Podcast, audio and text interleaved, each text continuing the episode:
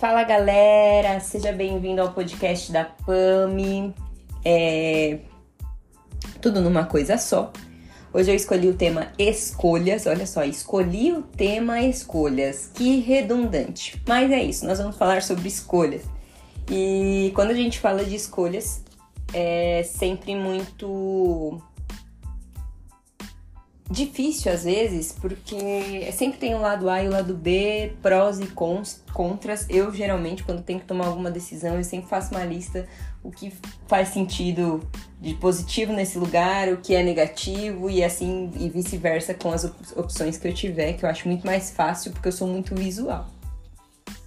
Mas é, o que, que eu observo quando eu venho para a palavra de Deus, né? A palavra de Deus ela tem resposta para todo, todas as temáticas da nossa vida. É, eu recentemente precisei tomar uma decisão e é interessante que toda, todos os momentos que eu estava orando, o que, que eu estava pedindo para o Senhor? Senhor, fala comigo, me ajude a decidir, me ajude a tomar a melhor decisão, fale comigo através de, de um profeta.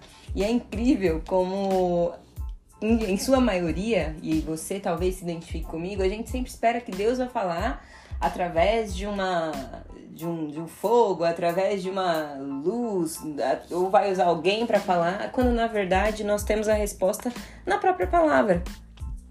A palavra é a palavra de Deus. Não existe nada melhor do que você ter relacionamento com Deus através da palavra sem que você precise que alguém venha até você, que o próprio Deus fale contigo, seja através da palavra, seja através de um sonho, através de uma visão. É muito, muito bom você ter intimidade com Deus a ponto de você ouvir a voz de Deus através da tua palavra. E aí eu passei, depois de ter passado praticamente uma semana inteira orando sobre isso, eu comecei a orar diferente. Comecei a falar: Deus, essa semana eu só vou orar dizendo: Fala, pois a tua serva ouve, assim como fez Samuel.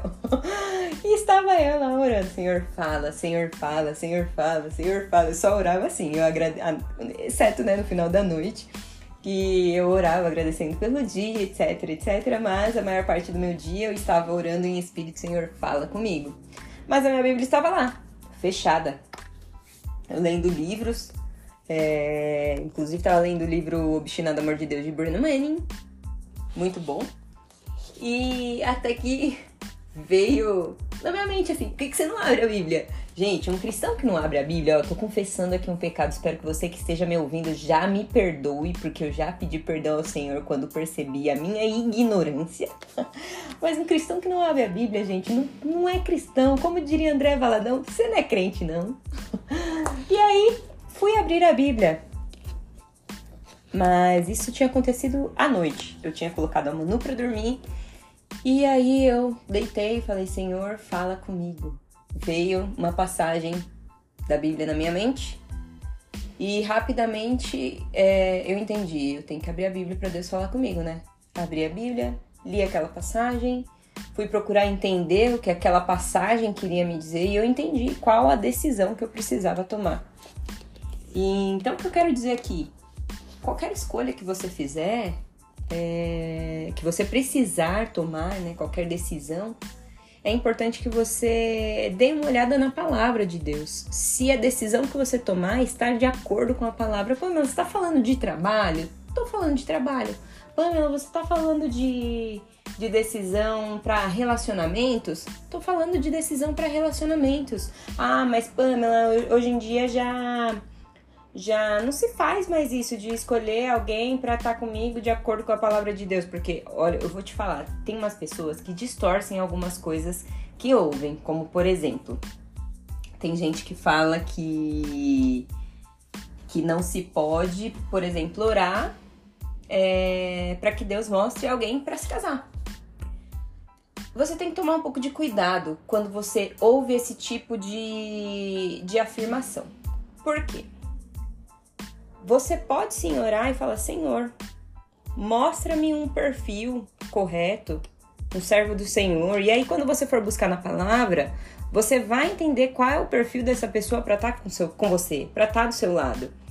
É importante também que você não avalie só, falando de relacionamentos, tá? É importante que você avalie também é, precedentes. Por quê? Precedentes é importante, como trata a mãe, como trata o pai, como trata os irmãos, como é o relacionamento familiar, como é o relacionamento da igreja, se a vocação daquela pessoa se alinha à sua, se vocês estarão juntos naquilo que Deus preparou para cada um especificamente.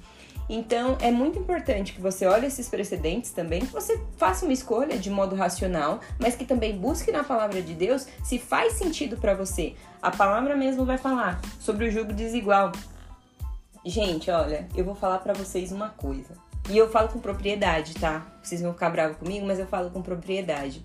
Porque é muito é muito fácil a gente falar daquilo que a gente não viveu, mas quando a gente viveu uma escolha ruim, uma escolha errada, fica muito mais fácil e parece que é tudo muito mais claro. É, é quase que eu sei que talvez algum, alguns de vocês que estejam me ouvindo tenham passado por alguma situação parecida, mas é, tomar uma decisão errada com base naquilo que as nossas emoções estão dizendo, gente, dá muito, muito ruim a gente não consegue ouvir ninguém, a gente só, só vai no coração, coração, coração, e a própria palavra mesmo vai dizer, meu, sobre tudo que se deve guardar, guarda o teu coração, porque dele procedem as saídas da vida.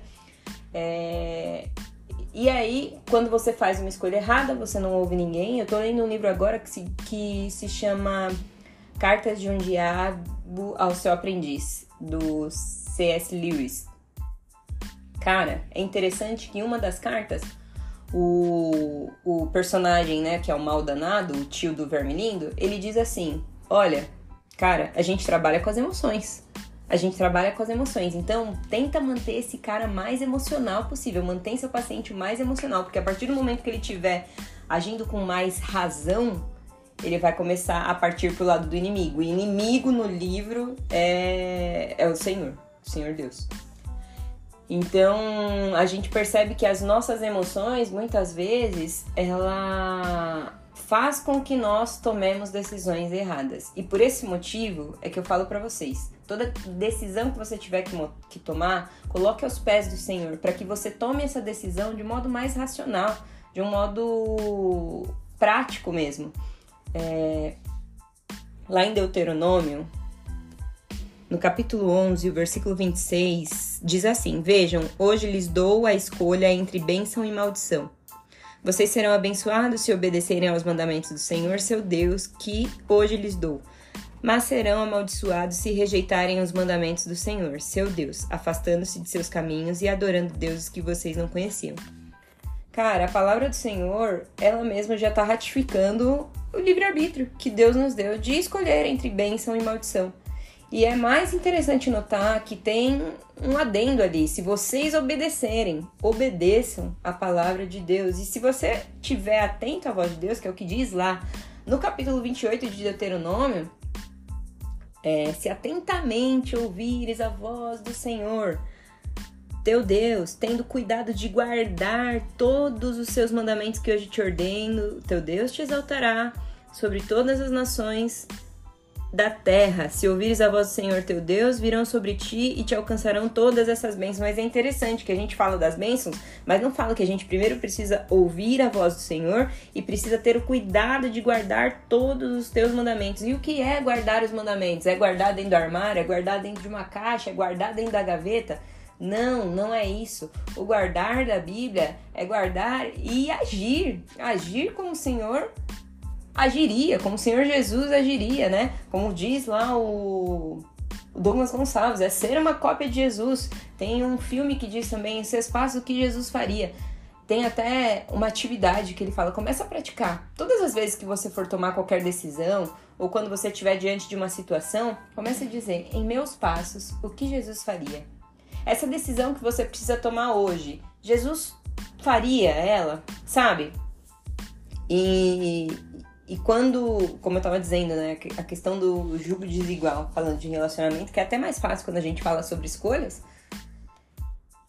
o julgo desigual é... desequilibra a balança, sabe? Você vai querer uma coisa, a pessoa vai querer outra, e geralmente essa balança tende a cair pro lado mais fraco.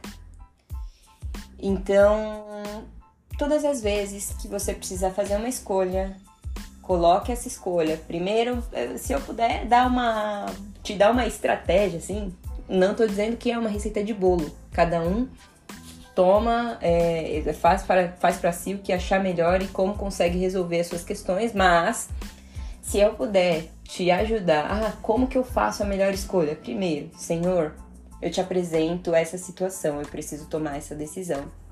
Segundo, ouça a voz do Senhor através da palavra.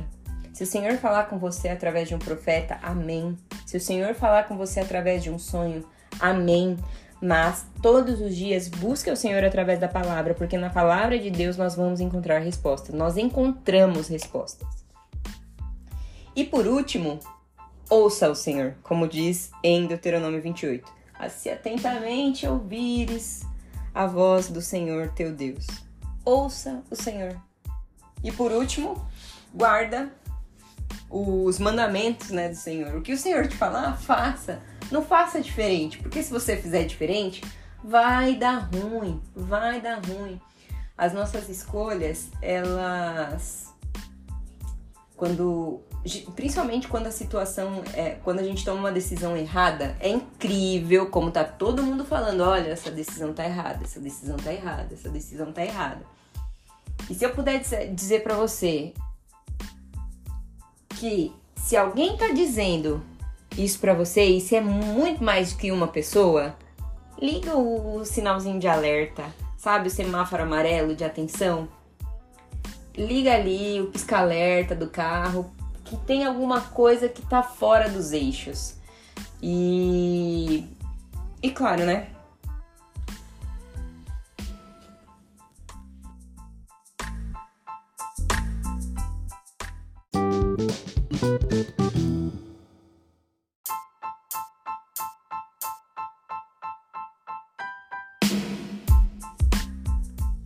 Gente, eu literalmente parei aqui pra ver a Manu que tá dormindo no quarto ao lado, né? Mas como eu estava dizendo, para finalizar esse podcast, claro que, é, como a palavra de Deus diz, tudo aquilo que o homem semear, certamente ele vai colher, lá em Gálatas 6, no versículo hum, 7.